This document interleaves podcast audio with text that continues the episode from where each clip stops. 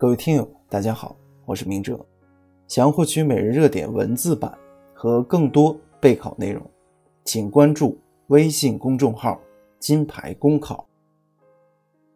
今天的热点来自红网刘来刚的文章：网络轻松筹掺假，别让公众爱心被消费。据十二月三日《北京晚报》报道，一个苏州小伙发布的帖子在网上流传。称其自己家境贫寒，母亲左右胸均被查出乳腺癌，并晒出病历单，希望通过网络众筹平台轻松筹众筹三十万元给母亲治病。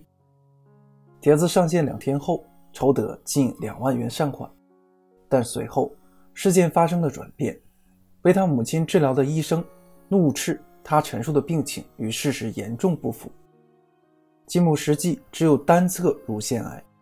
而且除去医保报销费用，他们需要自费的医药费仅有六千八百元。事情曝光后，引来网友热议。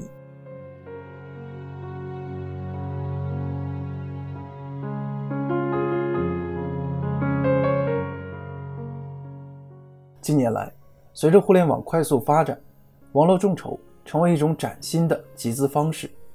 大病众筹作为网络众筹的一种。利用互联网传播速度快、范围广的特点，大大降低了普通人的求助成本，让他们可以在短时间内收到来自四面八方的爱心，渡过难关。可是，硬币有两面，网络是一个虚拟的陌生空间，有太多的信息可能被隐藏、删减，甚至篡改。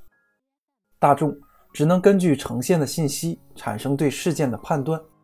将自己的爱心献给那些看似需要帮助的人。二零一六年的罗尔事件，让公众对网络众筹产生了巨大的信任危机。此次轻松筹事件造假事件的发生，再次给予了我们警示：公众的爱心不应被消费。制度应该是保障大众爱心的中坚力量。二零一六年九月一日。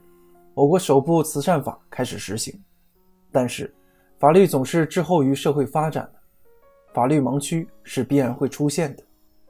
慈善法以及其他相关法律如何在瞬息万变的当今为慈善事业保驾护航，需要我国立法机构不断努力。互联网信息管理部门应加大对相关类型的众筹的监管，完善相应的信息管理办法。确保信息服务机构为用户提供真实可信的信息。另外，平台也应该做好资质审核，在众筹项目发起之前，应认真甄别申请人的相关信息，确认其真的需要帮助，而不是骗捐。此外，平台应在众筹完成后仔细监察款项流动情况，确认善款用在刀刃上。